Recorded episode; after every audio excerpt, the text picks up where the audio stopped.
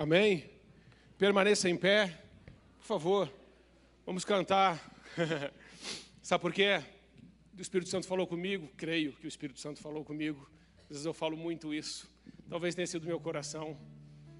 Mas creio que o Espírito Santo falou comigo que mais do que cantar, quem já pisou nos Santos dos Santos, agora é a hora de pisar. Agora é a hora de você colocar diante de Deus aquela situação na sua vida que te tira a paz. Agora é a hora de com ousadia entrar nos santos dos santos pelo sangue de Jesus.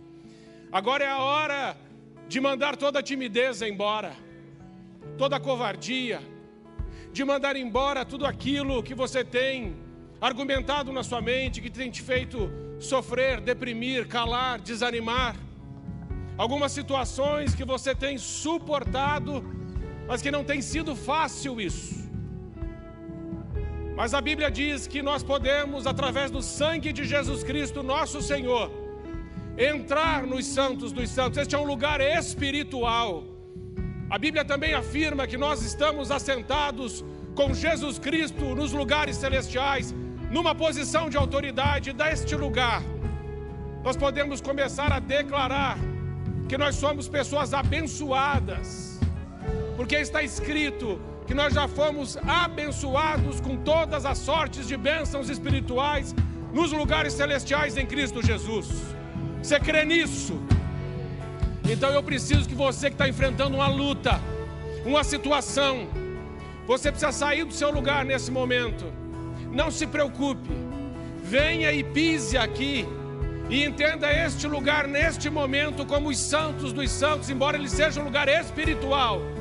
É um movimento santo de você declarar na presença do teu Deus que te ama e que te criou, que você vai colocar um fim através do poder e da autoridade do nome de Jesus em toda disfunção, em toda doença, em toda dor, situações conjugais, financeiras, filhos, drogas, traições, mentiras, abuso, rejeição, feridas, humilhações, perseguições, dores, injustiças, pecados, perseguições. Saia do seu lugar, venha até este lugar e comece a declarar na presença do teu Deus, que é soberano, que reina, ele governa, ele domina, ele sustenta todas as coisas com a sua mão poderosa. E você precisa agora se colocar debaixo das mãos do Altíssimo, no esconderijo do Altíssimo, a sombra do Onipotente. Tu és o meu Deus, o meu Redentor. Ore a Deus, louve a Deus, glorifique o nome de Jesus. Sim, Senhor.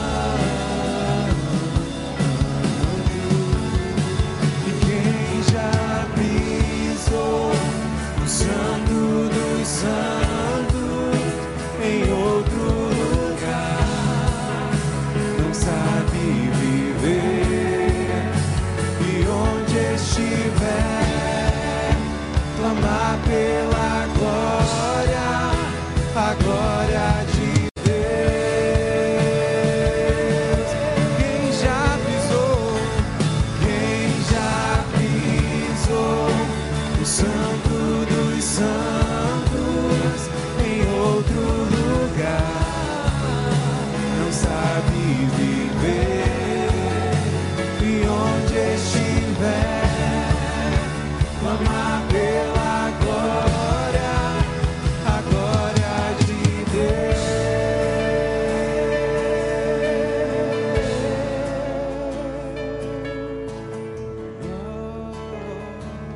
Comece a clamar pela pessoa da tua família que não se converteu.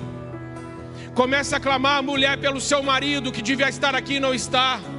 Comece a clamar, mãe, pelo teu filho que deveria estar ajoelhado nesse altar, mas não está. Comece a profetizar, dizendo: O meu marido estará aqui, meu filho vai estar aqui, as drogas foram vencidas.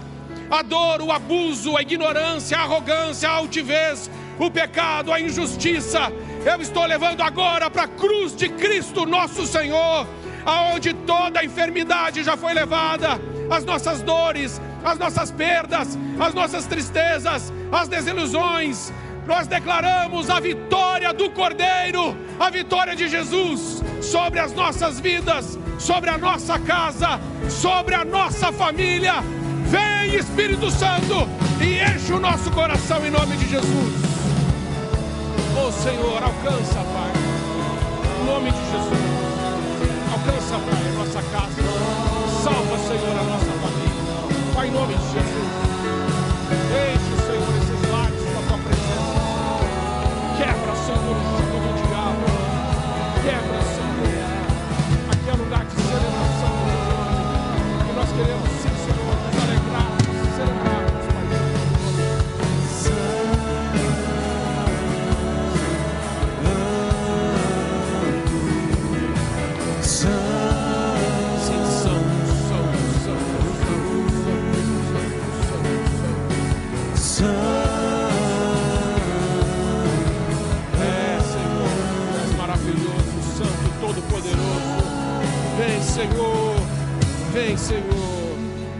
Senhor, vem, Espírito Santo.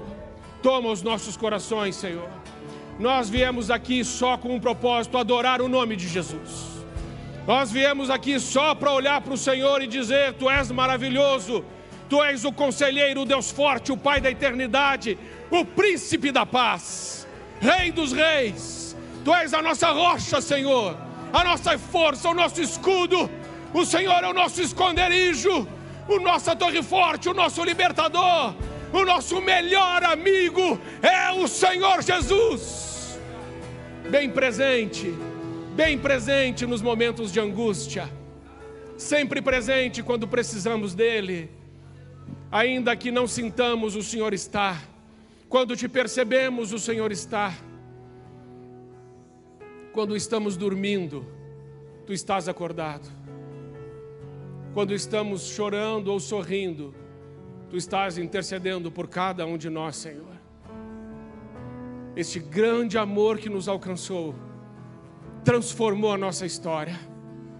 Por isso, o Espírito Santo enche cada um de nós nessa noite, a fim de que não sejamos meros ouvintes. Nós queremos ser neste lugares adoradores do Deus vivo. Por isso, recebe de nós, nosso Pai, nossa adoração. Nós viemos aqui celebrar o Teu nome. Viemos aqui para dizer que não sabemos viver sem o Senhor. E que depois que o Senhor entrou na nossa vida, a nossa vida nunca mais foi a mesma. Depois que o Senhor entrou na nossa história, tudo foi transformado. E nós agora nos alegramos, porque conseguimos experimentar um pouquinho do céu aqui nessa terra. Porque quando o Senhor vem, nosso coração se derrete. Quando o Senhor vem, a gente percebe que a gente consegue fazer mais, ir mais longe, viver mais um dia, suportar um pouco mais. Quando o Senhor vem, o Senhor mata a nossa sede, o Senhor sacia a nossa fome, o Senhor enche as lacunas do nosso coração, e de um momento para o outro, a paz de Deus que excede todo entendimento, guarda a nossa mente e o nosso coração em Cristo Jesus. Senhor meu Deus, muito obrigado por essa noite, onde cada um de nós decidiu estar aqui, só para dizer: Eu te amo, Senhor.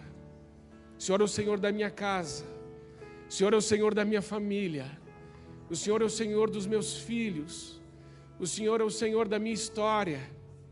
Pai, muito obrigado, porque um dia o Senhor me encontrou.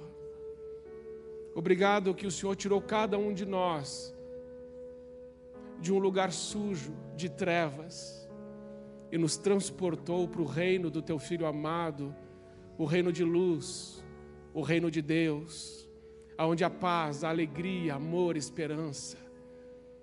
Pai, obrigado porque o Senhor é o Deus que enxuga dos nossos olhos toda lágrima.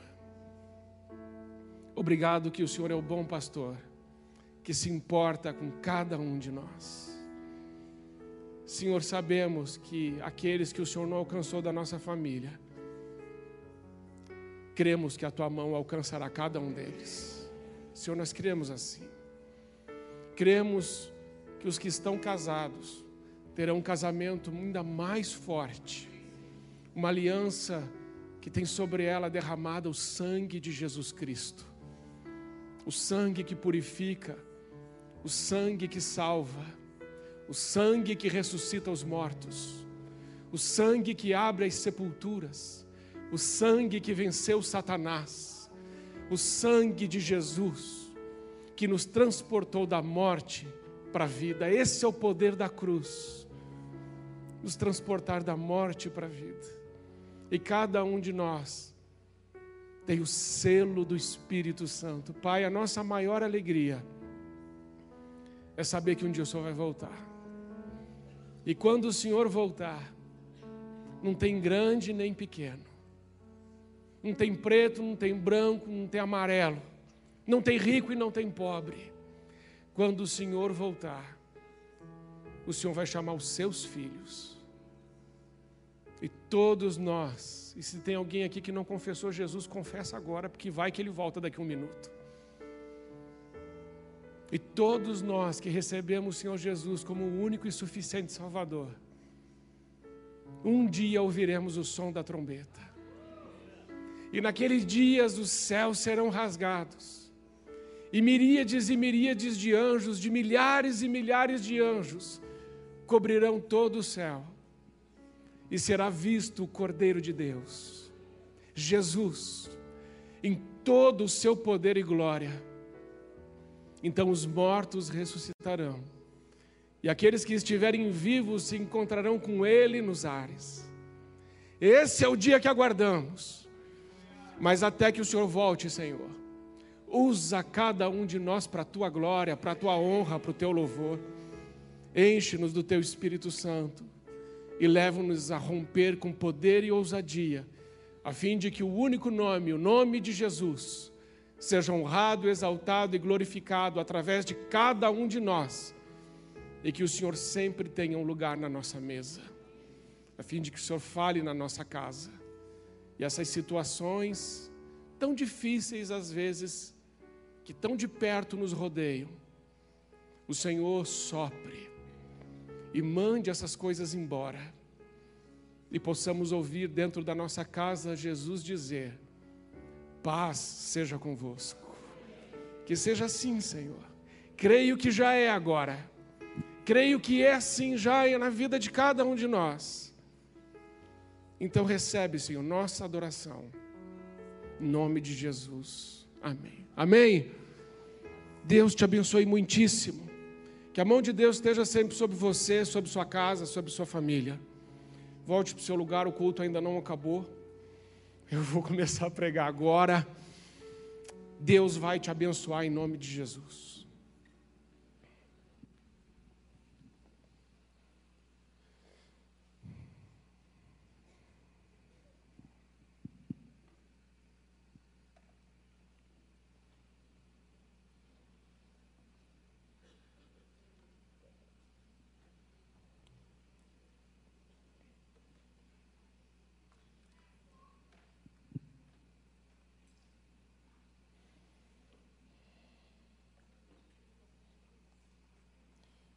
O título da mensagem é Quem é este? O texto está em Marcos capítulo 4, versículos de 35 até o 41. Marcos 34, até ali. E naquele dia, sendo já tarde, disse-lhes: Passemos para o outro lado. E eles, deixando a multidão, levaram consigo assim como estava no barco e havia também com ele outros barquinhos. E levantou-se grande temporal de vento, e subiam as ondas por cima do barco de maneira que já se enchia. E ele estava na popa, dormindo sobre uma almofada. E despertaram-no, dizendo-lhe: Mestre, não se te dá que pereçamos. E ele, despertando, repreendeu o vento e disse ao mar: Cala-te, aquieta-te. E, e o vento se aquietou e houve grande bonança. E disse-lhes: Por que sois tão tímidos? Ainda não tendes fé?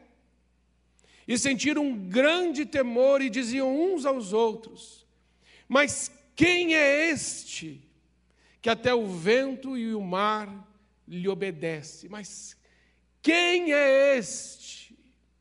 Quem é este Jesus? Amados irmãos, as tempestades vêm nas nossas vidas e elas não têm hora para chegar. A tempestade não manda telegrama, não manda WhatsApp. A tempestade chega. O texto diz que eles entraram no barquinho, estava tudo bem, mas de repente, uma tempestade chegou. E a tempestade, irmãos, não tem hora. Mas a tempestade tem propósito. E um dos propósitos uma tempestade na nossa vida é revelar alguma coisa de Deus que a gente ainda não conhece. Porque aqueles apóstolos andavam com Jesus, ouviram a Sua palavra, viram o seu poder, e nós também andamos com Jesus, nós amamos Jesus, convidamos Ele na nossa casa, na nossa família, oramos para que Ele fique conosco, e Ele fica, pedimos que Ele nos cure, e Ele faz isso, Ele é nosso Pai que nos ama, contudo, Ainda que a gente pense que conhece Jesus totalmente, a Bíblia vai mostrar que não conhecemos Jesus totalmente, talvez passemos a eternidade para conhecê-lo totalmente. Mas esse texto revela uma pergunta daqueles apóstolos que andaram com ele, que o viram, que o apalparam, que o abraçaram. Eles falaram: Quem é este? Porque depois que Jesus manifesta-se com grande poder e autoridade sobre os elementos da natureza, então aqueles homens dizem: quem é esse? A tempestade pode revelar para nós alguma coisa de Jesus que ainda não conhecemos. Por isso, não reclame durante a tempestade, não se desespere durante a tempestade. Não murmure durante a tempestade, não saia da igreja durante a tempestade, não desanime durante a tempestade, porque se Deus permitiu uma tempestade na sua vida, é porque Ele tem um interesse, a, a tempestade é pedagógica. Ele deseja mostrar para você alguma coisa dele que você ainda não conhece. E Ele irá revelar essa face oculta diante de um, alguma coisa na sua vida que está acontecendo. Porque Abraão conheceu o Deus da provisão, Jeová Jireh, no dia em que Deus colocou aquele cordeiro para morrer no lugar do seu filho Abraão, ele ergueu um altar e disse: Esse Deus, ele é Deus de provisão. Gideão, que estava sendo oprimido pelos midianitas por sete anos, povo de Israel, sete anos sendo roubado, sete anos trabalhando e não tendo resultado, sete anos sofrendo na mão do inimigo, sete anos de dor, sete anos significa um ciclo, um tempo, um período de sofrimento e de dor. Aquela tempestade estava sobre a vida de Gideão. E Deus, naquele momento, se revela a ele e diz: O Senhor é contigo, varão valoroso. E depois Deus se revela para ele e diz assim: Paz seja contigo. Então, lá em Êxodo 6 está escrito sobre Deus, Gideão dizendo: O Senhor é a minha paz. O Senhor é a minha paz quando eu estou enfrentando guerra. O Senhor é a minha provisão quando eu não tenho como prover, mas de forma milagrosa Deus vem e provê na minha vida.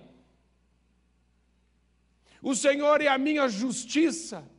Quando eu estou sendo injustiçado e não tenho forças para resolver, sou fraco, estou sendo oprimido, a justiça não chega na minha vida. E de repente Deus se manifesta na sua vida e faz justiça, e você diz: o Senhor é a minha justiça. No meio das tempestades, Deus revela os seus nomes. No, mes, no meio das tempestades, Deus revela quem Ele é. E aqui agora para os seus discípulos, ele é o Deus que controla os elementos da natureza. Para Jairo, ele é o Deus que ressuscita a sua filha. Para a mulher do fluxo de sangue, ele é o Deus que cura. Para o surdo, ele é o Deus que faz ouvir. Para o mudo, ele é o Deus que faz falar. Para o leproso, ele é o Deus que purifica. Para Lázaro, ele é o Deus que é a ressurreição e a vida. Para o paralítico, ele é o Deus que devolve o movimento. Qual é o nome da sua tempestade? Qual é o nome da sua dor? Qual é o nome do seu problema? Porque Deus irá revelar um nome que revela que Ele tem autoridade sobre essa situação. Portanto, a tempestade para o crente só pode fazer uma coisa com o crente: fazer conhecer Deus, mais um nome mais um pouco daquilo que Deus é nas nossas vidas. Para Jó, ele era o Deus que ele só tinha ouvido falar, mas depois de todo aquele sofrimento, Jó disse: Eu te conhecia de ouvir falar, mas agora os meus olhos te veem. A distância a ser percorrida dos ouvidos até os olhos pode passar por muita dor. Tempestade veio na vida de Jó. E essa tempestade fez ele não só ouvir Deus, mas os seus olhos viram Deus. Amém, irmãos? Por isso, não se intimide diante das tempestades da sua vida, seja lá qual ela for, seja lá que nome tenha. Deus é muito maior que essa tempestade. E nessa tempestade, Deus vai forjar você, amadurecer você, te dar estrutura para enfrentá-la, vencê-la e continuar caminhando ao lado dele. Amém, irmãos? Dito isso, eu quero fazer uma consideração acerca desse texto. Em primeiro lugar, esse texto nos apresenta algumas tensões que enfrentamos na vida quando enfrentamos tempestades. Em primeiro lugar, como conciliar a obediência com a tempestade. Como conciliar a obediência a Cristo com as tempestades? Os discípulos entram no barco porque Jesus mandou. Eles estavam no lugar que Jesus mandou. Eles estavam fazendo o que Jesus mandou fazer. E eles estavam indo para o lugar que Jesus mandou ir. Como uma tempestade pode chegar na minha vida se eu estou no lugar que Jesus mandou eu estar? Fazendo o que Jesus mandou eu fazer e indo aonde Jesus me mandou ir. Como conciliar essa tensão entre a obediência e a tempestade? Talvez alguns de vocês que estejam aqui, apesar de serem pessoas fiéis e leais a Deus, estejam vivendo tempestades e perguntando como que eu posso estar vivendo uma tempestade, se eu estou no lugar que Deus mandou, fazendo o que Deus mandou eu fazer e indo aonde Deus mandou ir. Como posso enfrentar essa tempestade? Afinal de contas, quem enfrentou tempestade foi Jonas, que quando desobedeceu a Deus, Deus trouxe de volta a ele a sua vontade por meio de uma tempestade. Mas nós crentes, podemos passar tempestades apesar de sermos fiéis a Deus? Sim, irmãos, nós podemos. Você passa por lutas porque você é fiel a Deus e obedece a Deus. Algumas coisas que podem estar acontecendo com você são essas. Você tem sofrido oposição e perseguição por ser fiel a Deus? Você tem perdido oportunidade de negócios por não querer transgredir a lei de Deus? Está perdendo dinheiro porque você não quer negociar os seus valores e princípios? Você está chamando, sendo chamado de tolo, de tola, porque não negocia os seus princípios? Você tem perdido concorrências em seus negócios por não dar propina? Você tem sido considerado um estorvo no seu ambiente de trabalho por não se envolver em esquemas de corrupção? Há momentos que sofremos por não estarmos na contramão, mas por andarmos pelo caminho direito. O mundo odiou a Cristo e o mundo odeia os cristãos. Enfrentaremos tempestades por sermos fiéis e leais a Deus. Enfrentaremos tempestades, perseguições, porque amamos Jesus. Sentiremos dores por pagar integralmente os nossos impostos. Mas bendito seja o nome de Jesus, que podemos olhar Satanás nos olhos e dizer: saia da minha presença em nome de Jesus. Isso é só para crente fiel e leal. Põe para mim aí, não está aí no texto, mas põe para mim Mateus capítulo 5, versículos 11 e 12. Gostaria que nós lêssemos as palavras de Jesus acerca disso. Mateus 5, 11 e 12. Vamos dizer juntos? Bem-aventurados sois vós quando vos injuriarem e perseguirem e mentindo disserem todo o mal contra vós por minha causa. Exultai e alegrai-vos, porque é grande o vosso galardão nos céus, porque assim perseguiram os profetas que foram antes de vós. Ser crente não é viver num mar de rosa. Ser quente não significa que você está numa estufa espiritual, que você está blindado, protegido. Crente fica doente, crente fica desempregado, crente fica deprimido, crente fica triste, crente é abandonado, tudo isso, crente é perseguido, crente foi queimado para iluminar Roma por aquele Nero. Foram dados aos cães, torturados, perseguidos, humilhados por amarem o nome de Jesus. Se você está vivendo uma tempestade porque você ama Jesus, bendito seja o nome de Jesus na sua vida. Se você está vivendo uma tempestade porque você ama Jesus e pagando o preço de seguir a palavra de Deus e não negociar os princípios da palavra de Deus, bendito seja essa perseguição na sua vida, porque grande é o teu galardão no céu. Porque toda vez que você faz o que Deus manda, você glorifica o nome de Deus. Deus certamente te recompensará. Por isso, não desanime, porque um dia o mundo verá a diferença entre um justo e o justo, entre o fiel e o infiel, entre quem é filho e quem não é filho. Um dia o mundo verá. Amém, irmãos? A segunda atenção que eu vejo nesse texto, como conciliar a tempestade com a presença de Jesus. Irmãos, eu posso viver uma tempestade mesmo Jesus estando junto comigo? Sim, eu posso. Jesus foi num casamento em Caná da Galileia. Jesus estava lá. Mesmo assim o vinho acabou. E o vinho é um símbolo de alegria. Não ter o vinho seria uma vergonha, seria uma humilhação. Aquele casamento poderia ter acabado muito mal. A presença de Jesus não significa a ausência de problemas. A presença de Jesus não significa a ausência de dificuldades. A presença de Jesus não significa que tudo automaticamente irá bem. A presença de Jesus não significa que agora você pode ficar sentado como um espectador. Jesus está ali.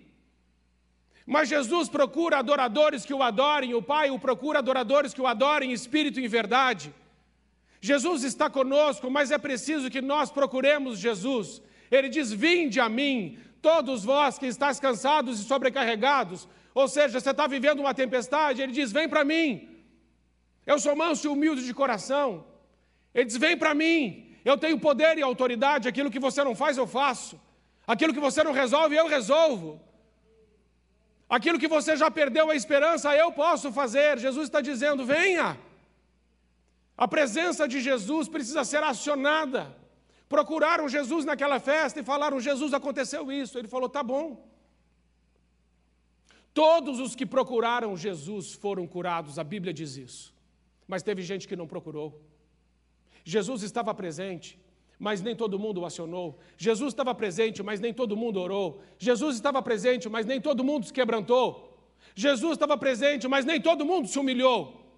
Por isso Jesus disse: Eu não vim para os sãos, eu vim para os doentes. Apesar de ser de Jesus entender que todos nós somos doentes, porque a Bíblia diz em Romanos 3:23, todos pecaram e destituídos estão da glória de Deus. Não há um justo sequer, significa não há unção sequer. Mas Jesus veio para os doentes, o que isso significa? Significa que quando nós estamos na presença de Jesus, precisamos entender que nós somos o doente, os doentes, mas ele é o médico. Que nós somos o ferido, mas ele tem a cura. Que nós estamos perdidos, mas ele é a salvação. Nós precisamos entender que as respostas das nossas inquietações se encontram em Jesus Cristo, nosso Senhor. Ele precisa ser buscado, buscar-me-eis e me achareis, quando buscardes de todo o vosso coração. Jesus não é um amuleto.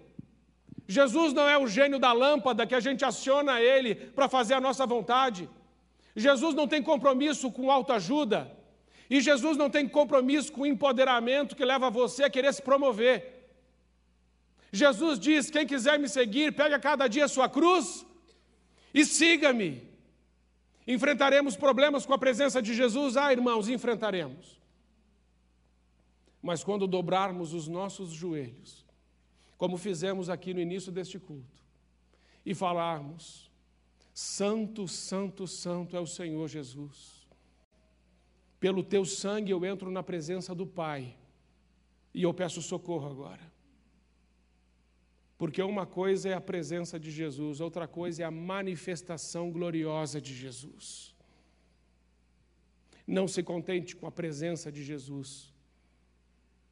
Fale para ele, Senhor, eu quero ver o Senhor agir, eu quero ver o Senhor trabalhar em meu favor, como o Senhor fez com homens e mulheres antes de mim. Sabe quando nós queremos a presença de Jesus desse jeito? Quando a tempestade vem, porque aqueles homens falaram assim: Senhor, Senhor, não te importa que pereçamos? Parece que foi até num tom de crítica. Não te importa, Senhor, como é que o Senhor pode estar dormindo enquanto essas coisas estão acontecendo comigo? Como é que o Senhor pode estar com a cabeça na almofada se esse barco está quase afundando? Minha família está se perdendo, alguém está quase morrendo numa enfermidade, meus filhos foram para fora de casa, as drogas entraram no meu lar. O meu casamento está por um fio, Senhor. Não te importa que pereçamos. Na tempestade, a nossa paz vai embora tão rápido. Mas Jesus dorme. Porque Jesus não tem a paz que o mundo dá. A paz que o mundo dá vai embora com uma notícia ruim. Já recebeu uma notícia ruim que te tirou a paz? Agora, a paz que vem de Deus, ela é ultra circunstancial, nenhuma circunstância pode levá-la embora. Jesus estava dormindo naquele barco porque ele tem a paz, porque ele é a nossa paz. Ele diz: Eu vos dou a minha paz, não como o mundo dá. A paz que o mundo dá as circunstâncias levam embora. A paz que Deus dá não tem tempestade que arranque ela do nosso coração. E Jesus estava lá, dormindo, e ele estava em paz. E quando ele é despertado, a paz que estava dentro dele sai para fora, e a guerra do lado de fora se acalma diante da paz do Salvador.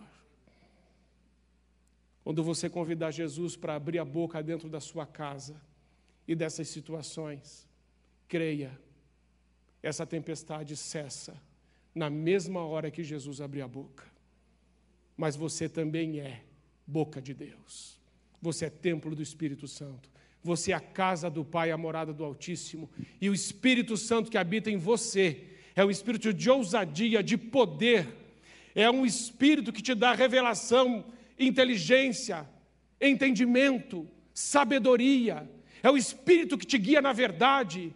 É o espírito que te leva a romper e além da carne e crer além das circunstâncias. Mas há mais uma tensão que eu consigo ver nesse texto. Em terceiro lugar, eu quero fazer essa pergunta: quem é este que deixa a multidão por mim? Veja o que o texto diz, versículo 35. E naquele dia, sendo já tarde, disse-lhes: Passemos por outro lado. Está em Marcos 4,35. Isso aqui é muito importante, meus irmãos.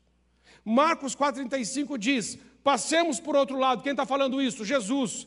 Marcos 5,1 diz: E chegaram ao, ao outro lado do mar. O que, que aprendemos disso? Entre Marcos 35 e Marcos 5,1. O que tem aqui? Jesus diz: passemos para outro lado. Marcos 5,1 diz: e chegaram ao outro lado.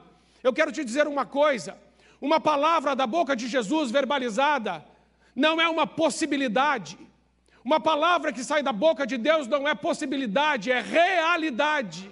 Quando Deus fala, não é uma hipótese, não é um pode ser, não é vamos ver. Quando Deus fala, já aconteceu. E se Deus abriu a boca para falar ao seu respeito que você é a luz do mundo, que você é o sal da terra, que você é um instrumento de justiça, que você é um dispenseiro da graça, que você é templo do Espírito Santo, que você é amigo de Deus, que você foi comprado pelo sangue de Jesus e que você tem poder e autoridade para pisar serpentes e escorpiões e todo o poder do inimigo sem que nada te cause dano algum, isso é uma realidade.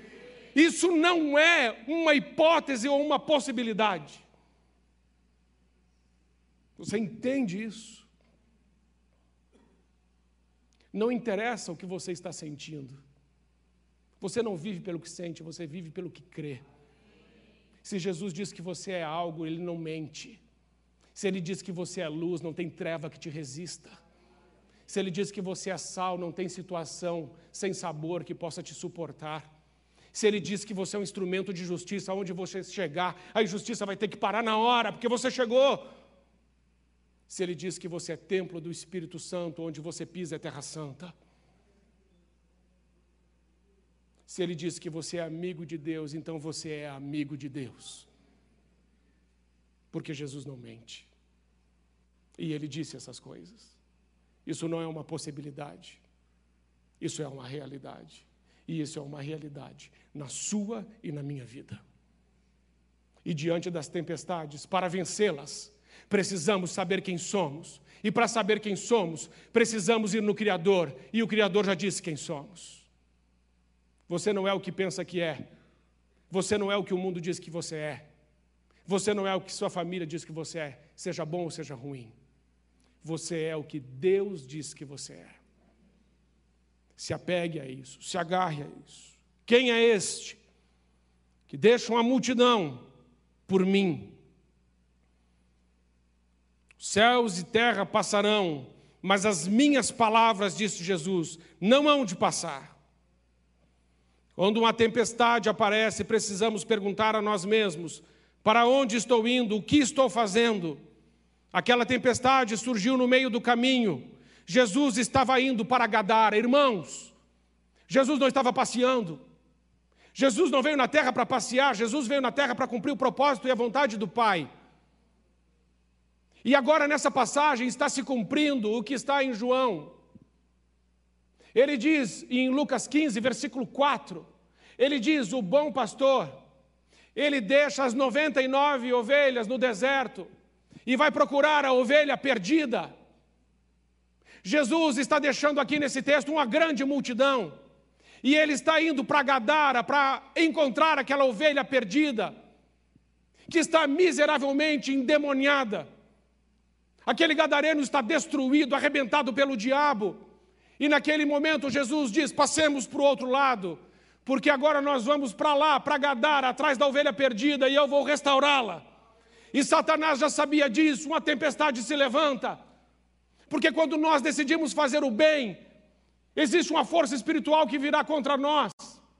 Há uma explicação, sim, climática, geográfica, das montanhas, tem toda uma explicação para essa tempestade através da ciência. Mas também existe uma explicação espiritual para essa tempestade. Jesus não estava indo para um piquenique, Jesus estava indo para Gadara, e lá tinha uma legião de demônios. Eles não queriam que ele chegasse lá. E quando Jesus diz aquieta-te, cala-te, ele está falando mesmo, do mesmo jeito quando ele falava, quando estava falando para o demônio calar a boca, ele está falando para aquela tempestade, cala-te. Então é verdade que quando Jesus coloca o seu pé em Gadara, Aqueles demônios que estavam no Gadareno vêm já na hora e se ajoelham diante dele. Eles sabiam exatamente quem havia chegado. E já chegam de joelhos. Porque aonde o nosso papai chega, todos os demônios ficam de joelho. Essa é a verdade do Evangelho. E eu gosto disso. Porque quando eu era pequeno, eu era muito brigão, muito bravo. Aí vi uns meninos bem maiores que eu. Só que eu estava do lado do meu pai. Aí eu falava assim: pode vir agora. Não é assim que a gente fica corajoso perto do pai. Irmãos, nós temos um pai, que ele é todo poderoso. Você sabe o pai que você tem? O paizão que você tem? Quando papai chega, tudo muda. Quando ele chega, as coisas já começam a ir para o lugar. O problema não é o papai, o problema é que a gente muda. Lembra quando você era pequeno? Vê aí se cai sua ficha. Lembra aí quando você era pequeno? Quando você era pequeno, quem era o homem mais forte do mundo? seu pai. Tinha alguém mais forte que ele? Podia ser um magrinho, esquelético, vale dos ossos secos, ambulante. E você dizia assim: Nossa, como é forte meu pai. Meu pai dá uma coça nele. Seu pai olhava, olhava o outro cara grandão e falava: Pô, filho, só você me enxerga assim. Quando você é pequeno, seu pai é grande. Quando você é pequeno, seu pai é grande. Quando você é pequeno, tem pai mais bonito que o seu? Não tem. Mas, mais ainda, quando você é pequeno, o melhor carro que existe de quem é? Vamos para nós homens, né? O melhor carro quem é? É o do nosso pai. Meu pai sempre teve carro ruim. Ah, ruim. Teve um que foi direto para o ferro velho. Ruim. Mas quando eu era pequeno, eu falava: Nossa, pai, que, que carro bom, né? É. Aí você vai crescendo. Eu era inocente. É isso aí. Quando nós somos inocentes, a gente valoriza o pai que tem e as coisas do pai. O problema, irmãos, é que a gente cresce. Esse é o problema. Crente cresce, esse é o problema.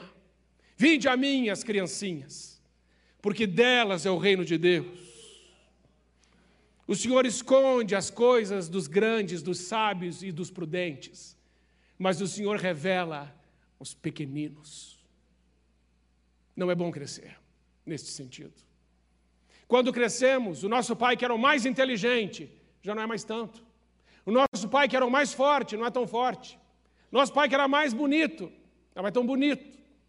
E o carro do nosso pai, que era o carrão, agora você não quer descer na frente da festinha porque todo mundo vai rir de você por causa daquela caravana amarela feia, que é o meu caso.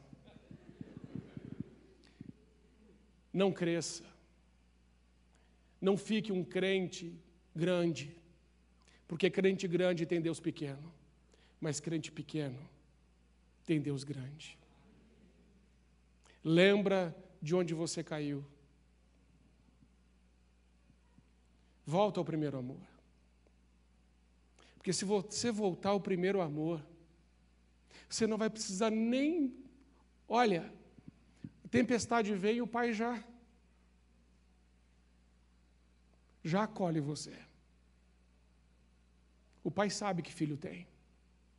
O pai ama todos igual, mas nem todos o amam igual. Outra coisa que eu vejo nesse texto, para a gente encerrando,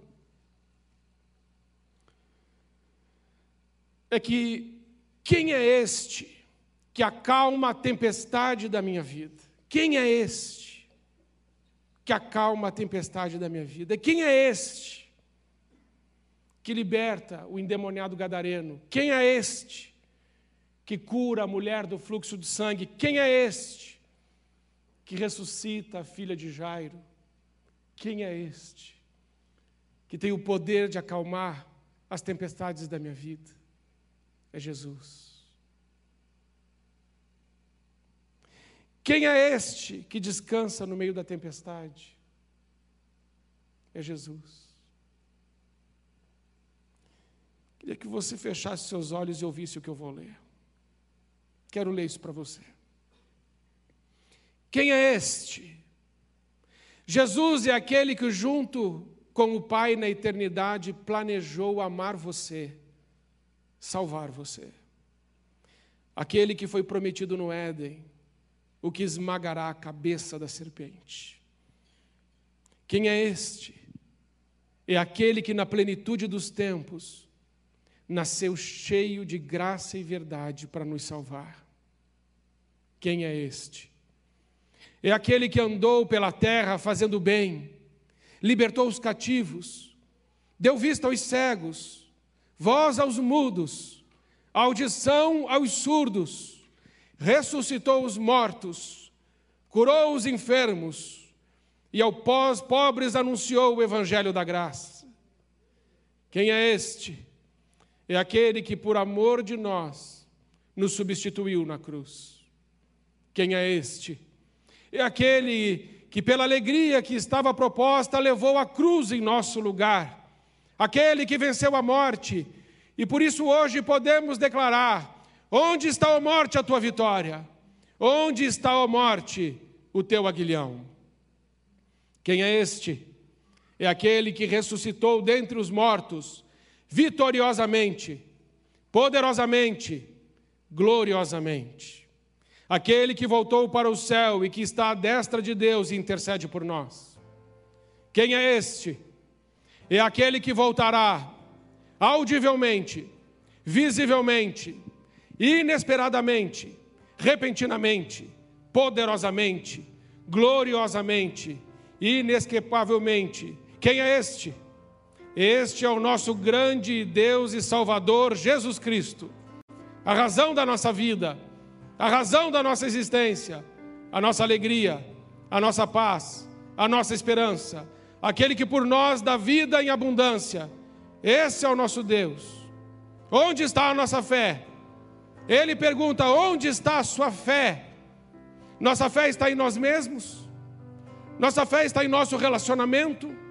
Nossa fé está em nossos títulos? Em nossas posses? Em algum homem? Na religião? Nas obras? Em ídolos? Não. A nossa fé está em Jesus Cristo, nosso Senhor, nosso Salvador, nosso amigo nosso Pai, nosso pastor, nosso Deus, aquele que nos ama, aquele que disse: Eu nunca vou te deixar, eu jamais vou te abandonar. Mas eis que eu estarei com você todos os dias, até o final. A nossa fé está no maravilhoso, no Deus forte, no Pai da eternidade, é no Príncipe da paz. A nossa fé está no Alfa e no Ômega, no princípio e no fim a nossa fé está no ancião de dias, o guarda de Israel, aquele que não dorme nem cochila.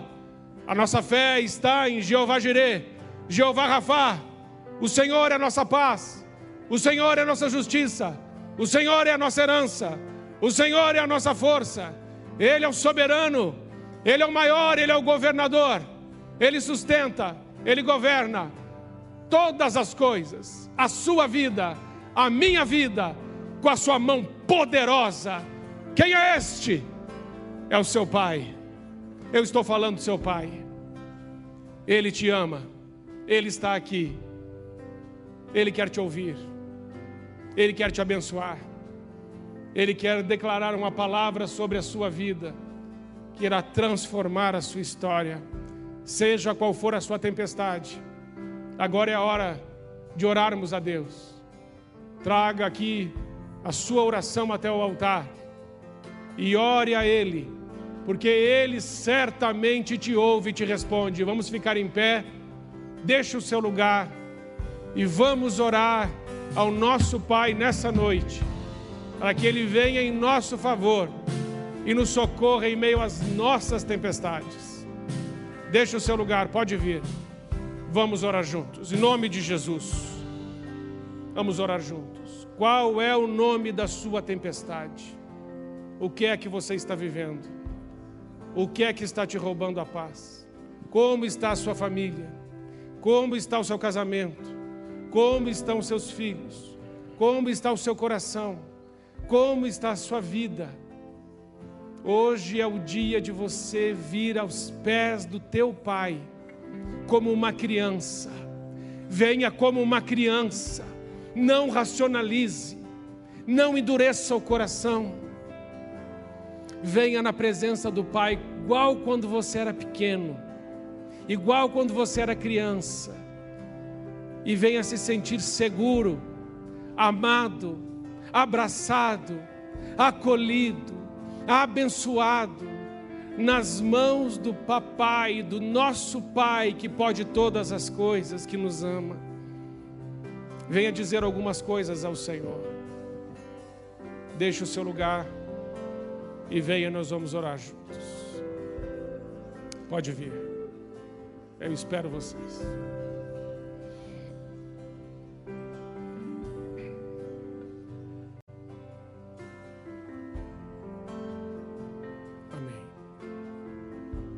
Deus abençoe. Vamos orar. Pai, em nome de Jesus, nós queremos agradecer ao Senhor nessa noite.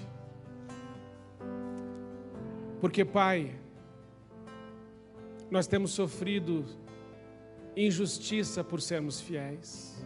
Perdão, irmãos. Eu precisaria orar por isso também. Você que está passando uma tempestade, porque está sendo fiel a Deus. Naquelas áreas que eu citei ou em outras, está sofrendo por causa disso, está sendo perseguido por causa disso.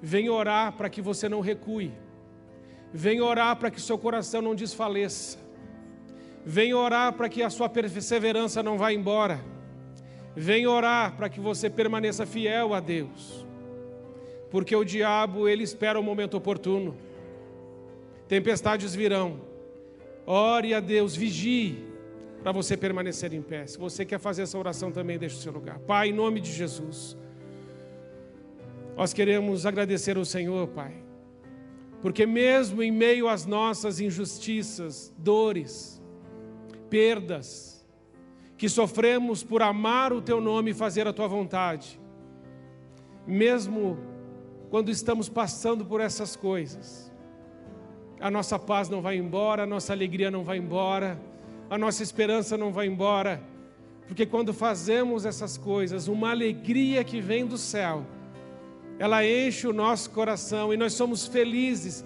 e bem-aventurados quando somos perseguidos por fazermos aquilo que o Senhor mandou. Pai, nós queremos colocar também diante do Senhor, quando as tempestades vêm, e o Senhor está conosco, mas nós não falamos contigo. Nós procuramos todos os meios primeiro e falamos com o Senhor por último, quando deveríamos ter falado com o Senhor por primeiro. Queremos pedir perdão por isso, Senhor, e queremos aprender o primeiro sinal da tempestade buscar os teus pés, buscar a tua ajuda, o nosso único recurso é o Senhor Jesus. Senhor, nós queremos te agradecer, porque o Senhor é o Deus que deixa as 99 ovelhas e vai atrás da ovelha perdida. Foi assim que o Senhor me achou, foi assim que o Senhor me encontrou, numa situação de miséria, de um casamento falido, de depressão, de falta de referência num, num charco de lodo e de lama onde eu estava. Um dia o Senhor colocou os pés no meu coração e o Senhor me resgatou daquele lugar. Pai, bendito seja o teu nome, por esse dia que o Senhor achou essa ovelha perdida. Mas, Pai, a gente quer te agradecer, porque o Senhor é o Deus que dorme no meio da tempestade, porque o Senhor nos ensina que quem tem Jesus tem a verdadeira paz, e quem tem a verdadeira paz não perde ela para as circunstâncias não perde ela para o mundo, não perde ela para os problemas. Queremos agradecer porque essas tempestades revelam um pouco mais do Senhor para nós. Senhor, obrigado pelas tempestades tão pedagógicas, que ensinam tanto para a gente e que nos fazem mais parecidos contigo. Recebe, Pai, nessa noite toda a honra, toda a glória e todo o louvor. E esses meus irmãos que estão aqui, Pai, alguns de joelhos, outros em pé, eles estão aqui dizendo que tem uma razão de estar aqui, um motivo de estar aqui. Talvez uma tempestade se instalou nas suas casas, nas suas vidas. Mas, Senhor, em nome de Jesus, eu creio que o Senhor já se levantou em favor dos teus filhos e que o Senhor já abriu a boca para declarar acerca dessa tempestade que o fim dela chegou que o choro pode durar uma noite, mas a alegria ela vem pela manhã. Pai, é muito bom confiar no Senhor e na Sua santa palavra e na Tua presença. Recebe a nossa oração e adoração em nome de Jesus. Amém. Amém. Irmãos, vocês podem ficar em pé? Em pé. Deixa eu falar para vocês antes de vocês voltarem ao lugar. Tem tempestade aí. Eu não sei o nome da sua, mas eu imagino. Tem tempestade aqui que é no casamento. Tem tempestade aqui que é com os filhos. Tem tempestade aqui com as finanças. Alguma tempestade tem. E você vai voltar para casa. Mas o diabo, ele é terrível. E ele vai tentar te dizer assim: você não adiantou de nada, não. Vai tudo voltar a ser como era. Isso não funciona assim como ele está falando, não. Mas eu quero te dizer uma outra coisa. A Bíblia diz que a fé vem pelo ouvir e ouvir a palavra de Deus. O que você ouviu foi a palavra de Deus. E eu creio que seu coração está se enchendo de fé. E essa fé, ela não vai ser roubada do seu coração. Essa fé, ela vai crescer dentro de você. E ela vai crescer muito. E daqui a pouco o milagre de Deus vai acontecer. E quando o milagre de Deus acontecer, você vai ter um novo nome para Deus. Deus é aquele Deus que consolou o meu coração. Deus é aquele Deus que trouxe meu marido para a igreja. Deus é aquele Deus que salvou meu filho. Deus é aquele Deus que salvou meu casamento. Deus é aquele Deus que é Jeová chamar, que é o Senhor que está aqui presente na minha vida. Talvez você tenha perdido seu pai eu me lembrei da Josi. A Josi que perdeu seu pai. Talvez você esteja aqui essa noite. Pastor, eu estou aqui porque a tempestade que se levantou na minha vida é que eu acabei de perder o meu pai. Novo, como foi o caso da Josi, forte, um presbítero da igreja, 18 anos servindo naquele lugar, se não me falha a memória ou o pastor que caminhava com ele, caminhava com ele há 18 anos, homem de Deus, uma ferpa no dedo, tétano, e praticamente uma semana ele morreu. E aí a filha, com um pai tão forte, tão presente, um homem tão de Deus, falece. E se levantou uma tempestade de uma hora para outra. Mas se ela está aqui hoje, ela sabe que essa tempestade acaba agora. Porque ela tem um pai e o nome dele é Jesus Cristo. E o Jesus é capaz de preencher todas as lacunas do nosso coração. Pai de órfãos, juiz de viúvas, é o nosso Deus. Amém, irmãos? Coloque suas mãos assim. Pai querido, muito obrigado, Senhor, pela tua presença neste lugar. Obrigado, Senhor, porque O Senhor é tão grande e maravilhoso que o Senhor consegue ler o nosso coração e saber exatamente o que a gente precisa. Eu falei tão pouca coisa, mas o Senhor consegue falar aos corações apesar de mim. Por isso eu peço, Pai, fala a esses corações todos, e que todos saiam daqui, debaixo das poderosas mãos de Jesus. Que todos saiam daqui certos, que tem um Pai amoroso, um Pai presente. Todos possam sair daqui na certeza de que aquele que habita no esconderijo do Altíssimo, a sombra do Onipotente, descansará. Tempestade cansa, mas está perto de Jesus, com Ele, é um descanso tão grande e maravilhoso que não tem explicação. Por isso eu peço que nessa noite Deus te dê o sono dos justos, que amanhã você acorde renovado, renovada, em nome de Jesus e essa segunda-feira vai ser uma segunda-feira diferente. Você vai acordar cheio do Espírito Santo. E Deus vai te usar essa semana de uma forma tremenda. Que no próximo culto não vai ser culto de pedir nada, vai ser culto de celebração dos milagres e da graça e da glória de Deus. Vai ser tremendo, porque nós temos um Pai grande e poderoso confiamos na palavra dele, ele é fiel. Por isso já profetizamos uma semana de poder, de presença e de glória de Deus na nossa vida e família. Será assim essa semana, semana de vitórias, uma semana de milagres, uma semana de conquistas, uma semana aonde nós ouvimos a voz do nosso Pai. Que o amor de Deus, o nosso Pai, a graça do nosso Senhor Jesus Cristo, e as eternas consolações do Espírito Santo esteja com você, sua casa, sua família, sua linhagem, sua descendência e com todo o povo de Deus que está espalhado sobre toda a face da terra. Em nome de Jesus oramos. Amém. Amém, irmãos.